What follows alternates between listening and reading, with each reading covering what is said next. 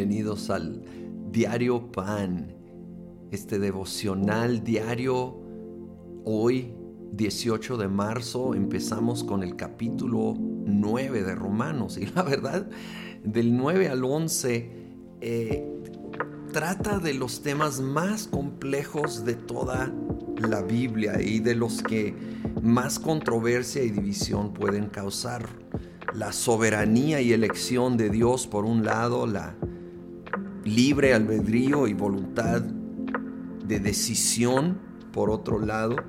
Y obviamente no pretendo solucionar esto y mucho menos en tan breve tiempo. Pero en el 9.16 hace esta importante declaración. Por lo tanto, la elección no depende del deseo ni del esfuerzo humano, sino de la misericordia de Dios. Si nosotros dependemos no del esfuerzo humano, sino de la misericordia de Dios. Y hay un lugar para el esfuerzo humano y para la decisión, lo creo firmemente. Pero esto cae debajo de la elección y misericordia de Dios. En este pasaje, ah, un poco antes, lo, lo está aplicando al caso de Abraham.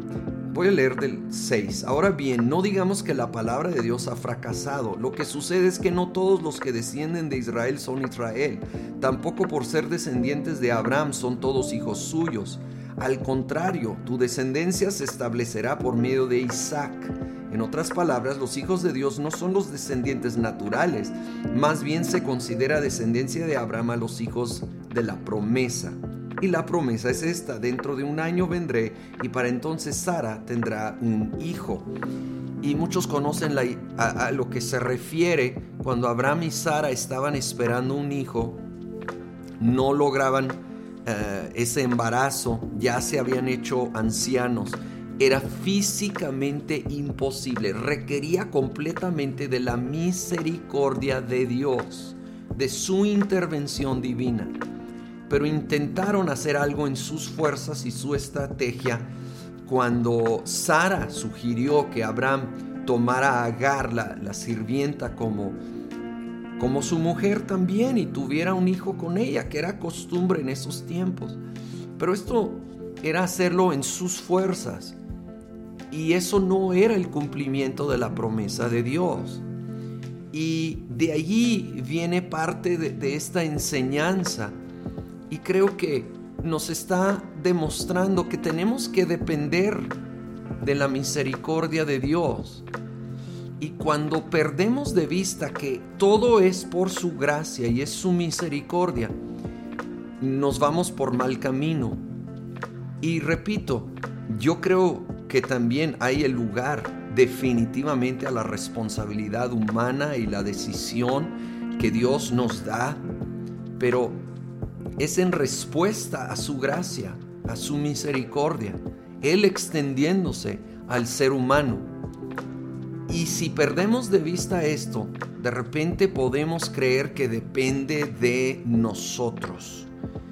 Desde lo más serio, pensando que la salvación depende a, una microscópica medida de nosotros cuando es completamente regalo de Dios inmerecido.